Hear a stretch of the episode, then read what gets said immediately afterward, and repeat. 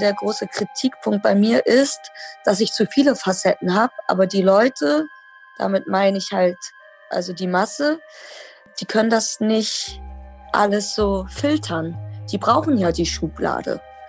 Ohne Schublade, ähm, weiß ich nicht, bist du halt äh, Untergrund oder ein Freak. Musikzimmer. Der Podcast zur Musikszene im deutschsprachigen Raum.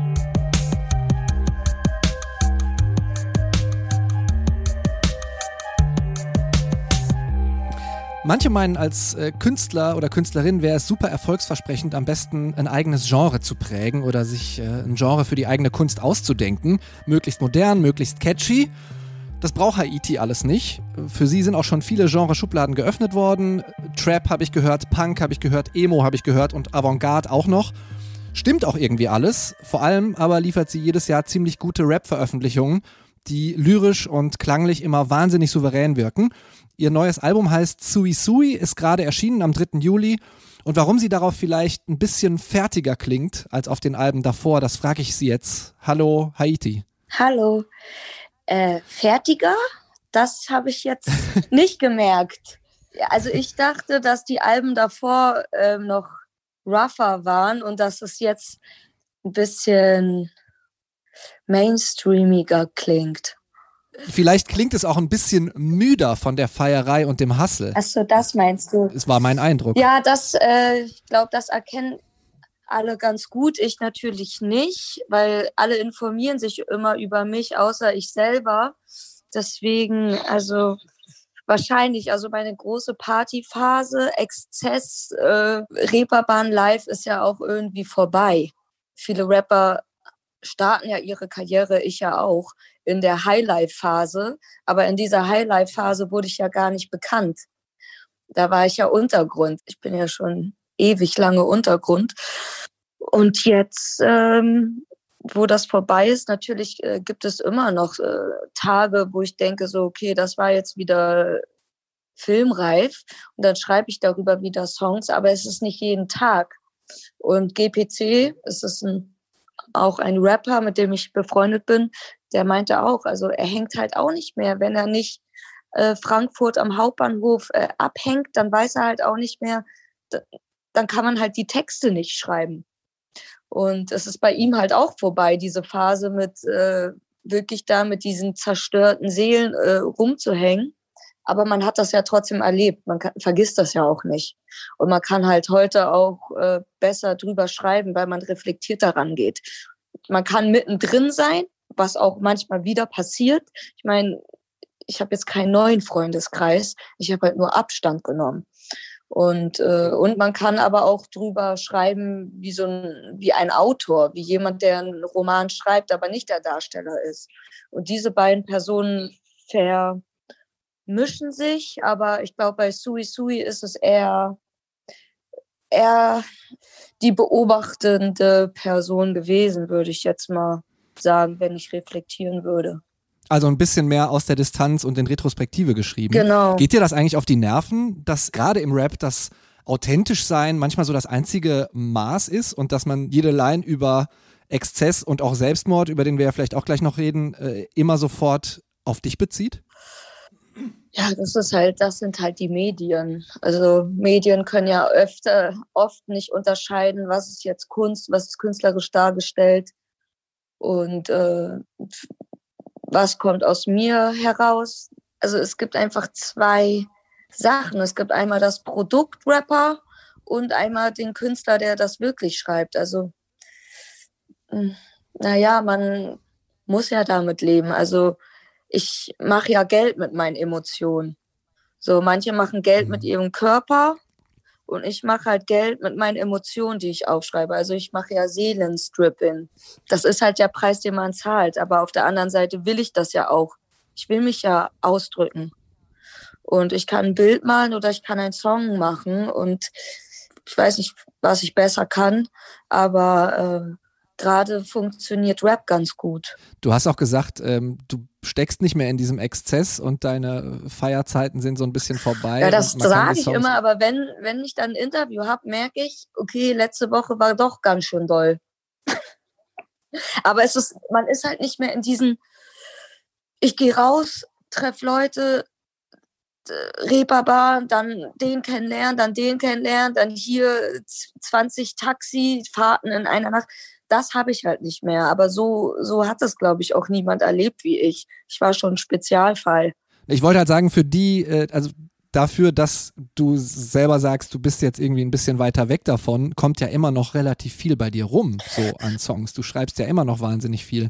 Deine Veröffentlichung am Anfang deiner Chartkarriere, die haben ja so ein bisschen dafür gesorgt, dass das ein oder andere auch mal ein bisschen untergeht. Äh, du hast selbst mal gesagt, du hättest daraus gelernt. Trotzdem ballerst du jedes Jahr ein Album oder ein Mixtape raus und versuchst ähm, nach eigener Aussage immer noch täglich äh, Studio-Sessions zu haben, wenn du nicht gerade wie jetzt im Urlaub mhm. bist. Was machst du denn mit dem ganzen Material, was dann dabei rumkommt? Also auf Sui Sui, ich habe das erste Mal Songs verworfen. Das hatte ich davor nicht. Oder bei Perroquet habe ich, glaube ich, zwei bis drei Songs verworfen. Die habe ich auch nicht fertig gemacht. Und bei Sui Sui habe ich, glaube ich, zehn verworfen. So, und das ist der absolute Luxus. Und diesen Luxus können sich eigentlich nur erfolgreichere Rapper leisten. Zum Beispiel habe ich gehört, dass Summer Jam 100 Skizzen hatte. Ich habe auch 100 Skizzen, aber wer nimmt sich die Zeit und geht mit mir ins Studio und nimmt die auf? Also früher war es irgendwie der Hassel, Geld verdienen, die Wohnung zahlen und bla. Aber heute ist der Hassel geworden, erstmal ein Studio zu finden. Ich habe bei mir zwar ein äh, Home-Studio, aber das ist noch nicht die Qualität, die ich, die ich eigentlich bräuchte für das, was ich vorhab. Und ja, ich habe noch nicht meine Geschichte zu Ende erzählt, weil es geht ja immer weiter es gibt Konkurrenz, es gibt Freunde sterben. Mein Leben hört ja nicht auf, nachdem ich aus dem Club rausgegangen bin, sondern ähm, es geht ja weiter. Ich habe ja auch im Freundeskreis, der was erlebt, worüber ich erzählen kann, über alles Mögliche. Also die Geschichten gehen nicht aus. Noch hm. nicht. Was hat dich denn dazu bewogen, ähm, so ein Thema wie Selbstmord ähm, zu so einer naja, fast kindlichen äh, Sui-Sui-Verniedlichung ähm, zu bringen oder generell das Thema auch anzugehen? Also mein großer Kritikpunkt, ähm, ich bin ja mit vielen Leuten aus der Hip-Hop-Szene, gerade aus der Journalistenszene befreundet und sie können sich halt auch nicht ausmalen, warum ich noch nicht so über dem Radar bin. Ich bin halt immer noch unter dem Radar und der Grund dafür, also der große Kritikpunkt bei mir ist, dass ich zu viele Facetten habe, aber die Leute, damit meine ich halt, also die Masse, die können das nicht alles so filtern. Die brauchen ja die Schublade. Ohne Schublade, ähm, weiß ich nicht, bist du halt äh, Untergrund oder ein Freak. Und deswegen habe ich versucht mit dem Titel, und das ist mir bei Perroquet, glaube ich, missglückt. Das ist für mich äh, ein guter Titel, weil ich weiß, was ich damit meine und ich habe dazu ein Gefühl und eine Ästhetik und eine Geschichte, aber die anderen natürlich nicht. Und ich habe versucht jetzt, äh, weil was soll ich denn vor mir her singen, wenn es keiner versteht? Ich will ja auch, dass die Leute mich verstehen. Das ist ja auch das, was ein Künstler will. Man will ja auch irgendwo verstanden werden und gehört werden. Und bei dem Titel Sui Sui habe ich das erste Mal das geschafft ich habe natürlich kein Wort, was es gibt, genommen, weil ich will ja auch was Neues erfinden. Ich kopiere ja auch keine Ami-Songs. Und äh, ich sag auch nicht Suicide. Ich sag bei einem Song Sui Sui Suicide, aber Sui Sui heißt nicht Suicide.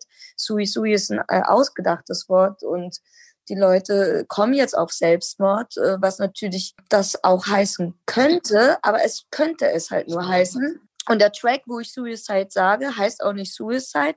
Der Track heißt, was hast du damit zu tun? Magst du auch gern so ein bisschen hermetisch oder äh, unverständlich sein? Ist das nicht vielleicht auch ein Reiz, der einen Künstler, eine mhm. Künstlerin ausmacht? Na, jetzt bin ich ja nicht mehr so unverständlich. Jetzt merke ich, dass die Leute, weil ich habe jetzt Interviews zwei, dreimal mit denselben Leuten über drei, vier Jahre und die meinten halt so, jetzt beim dritten Interview, jetzt verstehe ich dich viel mehr als früher weil jetzt habe ich das auf den Punkt gebracht. Es ist halt das süße, zerbrechliche, prollige, was, äh, was irgendwie versucht, was darzustellen oder es schaffen will, aber es dann doch nicht schafft und im Endeffekt wieder auf den Glasscherben steht. Sowas ist das. Hast du eigentlich ähm, im Sound, gerade bei La La Land fällt mir das auf, tatsächlich auch mal versucht, so ein bisschen noch in Richtung Sommerhit zu gehen oder ist das einfach organisch entstanden und du hast hinterher gemerkt, äh, das ist so ein Track, der, der könnte ein richtig, richtiger äh, Fire-Sommer-Track werden? Mm, nee, der, muss ich zugeben, war schon berechnet und, und auf Sommer-Hit getrimmt. Aber ist es auch nicht geworden, muss man dazu sagen. Kann ja vielleicht noch kommen. Ja, vielleicht. Du hast gesagt, du hast das erste Mal Songs verworfen. Ähm, und ich habe aber auch in einem Juice-Interview gelesen, du hast auch äh, einen Coversong von Ideal Blaue Augen mal äh, dir vorgestellt und der ist von äh, Montenegro Zero dann wohl wieder runtergeflogen. Mhm. Kommt der noch? Da müsste ich mal Annette Humpe fragen. Also den könnte ich noch mal machen, ja, aber den habe ich jetzt erstmal weggelassen. Das, weiß ich nicht, gute Frage. Ja, einige Künstler schaffen es ja auch so. Äh, erst äh, ein kleiner Hit und dann noch ein Coversong hinterher, äh, den alle eh schon kennen. Ähm, vielleicht ist das ja eine Strategie. Ich habe jetzt irgendwie gar keine Strategie mehr. Ich habe ich habe es irgendwie auch nicht richtig versucht. Ich habe mir Gedanken gemacht, ja, warum klappt es nicht? Okay, ich bin zu kompliziert. Okay, ich habe keine Blowlips. Okay, scheiße, ich bin nicht wasserstoffblond. Okay, scheiße, ich bin keine Assi-Säuferin. Okay, scheiße, ich bin das und dies und das nicht. Und jetzt denke ich einfach scheiß drauf. Im Endeffekt wollen sie eh alle sein wie ich und ich mache jetzt einfach mein Ding und ich glaube, ich feature auch gar keine Leute mehr. Was ist denn dein Maßstab, an dem du diesen Erfolg misst? Das frage ich mich. Mein Instagram-Account. Aha. daran wird der. Aber sollte man es daran messen? Naja, man misst es daran, wie viel Geld ein Label dir gibt. Und ich habe nicht viel Geld bekommen. Ich habe weniger Geld bekommen als ein Newcomer, weil ich halt keine Place habe. Hm. Vielleicht doch Klicks kaufen? Ja, das wäre eine Strategie. Aber ja, das, so machen es ja viele. Und es klappt halt. Du kaufst dir Klicks, dein Marktwert steigt äh, die, die Kids klicken drauf, wo viele Klicks drauf sind. Die klicken nicht drauf, äh, wo wenig drauf ist. Also das System funktioniert schon. Das funktioniert auch am besten. Aber das kann ich nicht mit mir vereinbaren. So, ich habe ein bisschen Werbung geschaltet, ganz bisschen. Ich habe auf zwei Songs äh, 500 Euro gesetzt auf YouTube. Aber pff, das fällt jetzt auch irgendwie nicht auf. Das sind umgerechnet 50.000 Klicks. Aber das ging auch nur bei zwei Songs, weil dadurch, dass der Albumname Sui Sui heißt, ähm, verknüpft das Google mit Selbstmord und äh, das haben sie halt abgelehnt. Also bei La La Land ist zum Beispiel gar keine Promo drauf. Das, weil, ach ja, das ist wegen der Waffe, wegen dem Monster, weil das Monster eine Wasserpump-Gun in der Hand hat. ja ich finde, ähm, du machst das trotzdem ganz gut. Äh, mir fällt gerade der äh, Satz von OJ Kimo und äh, Funkvater Frank ein. Ey, Nachhaltigkeit schlägt Hype immer irgendwann. Vielleicht irgendwann. ist das ja bei dir auch so. Ja, hoffentlich nicht erst, wenn ich tot bin. das hoffe ich auch.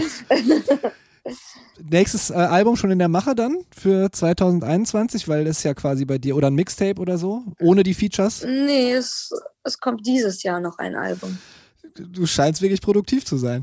Es geht. Also nach, äh, wenn ich sieben Tage Studio-Session habe, habe ich auch sieben neue Tracks in der Regel.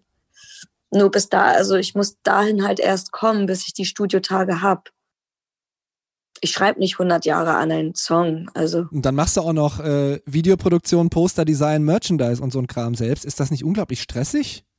Mm, ja, ich hab schon einen leichten Burnout. Ja, also ich bin schon damit beschäftigt, aber ich meine, ich tue, ich lebe immer noch in einem Luxus, also weil ich tue jeden Tag was für mich. Andere Leute müssen jeden Tag für Fabriken oder sowas tun. Und deswegen ist es nicht so schlimm wie andere Jobs es ist viel und es ist auch teilweise ungerecht. Und da muss ich mich immer wieder beruhigen, warum jetzt das und die anderen und bla, oder da, da darf man sich gar nicht aufregen. Ah, du machst das, ähm, weil du die künstlerische Freiheit dabei haben willst? Oder äh, ist es auch so, dass du bei sowas ungern Kontrolle abgibst? Nee, meine Videos schneide ich selber, weil die anderen nicht das Gefühl haben, wann ich mir gefalle und wann nicht. Wann gefällst du dir denn? Zum Beispiel nicht vom Profil, das geht gar nicht. Und bis ich das den Leuten erklärt habe, habe ich das äh, Video schon selbst geschnitten. Oder halt zusammen. Äh, ich schneide das meistens zusammen mit den Cuttern. Hm. Ja, Videos ist das Alleranstrengendste. Also Video, Videos zu machen, das ist das Aller, Alleranstrengendste. Songs sind eigentlich schon das Einfachste. Geht ja wahrscheinlich auch nicht jedem so. Ja, ich weiß nicht, wie es anderen geht. Die Rapper in Haiti ist das gewesen. Neues Album heißt Sui Sui, ist Anfang Juli am 3. erschienen. Herzlichen Dank, Haiti, für das Gespräch. Bitte. Ciao, ciao. Musikzimmer. Der Podcast zur Musikszene im deutschsprachigen Raum.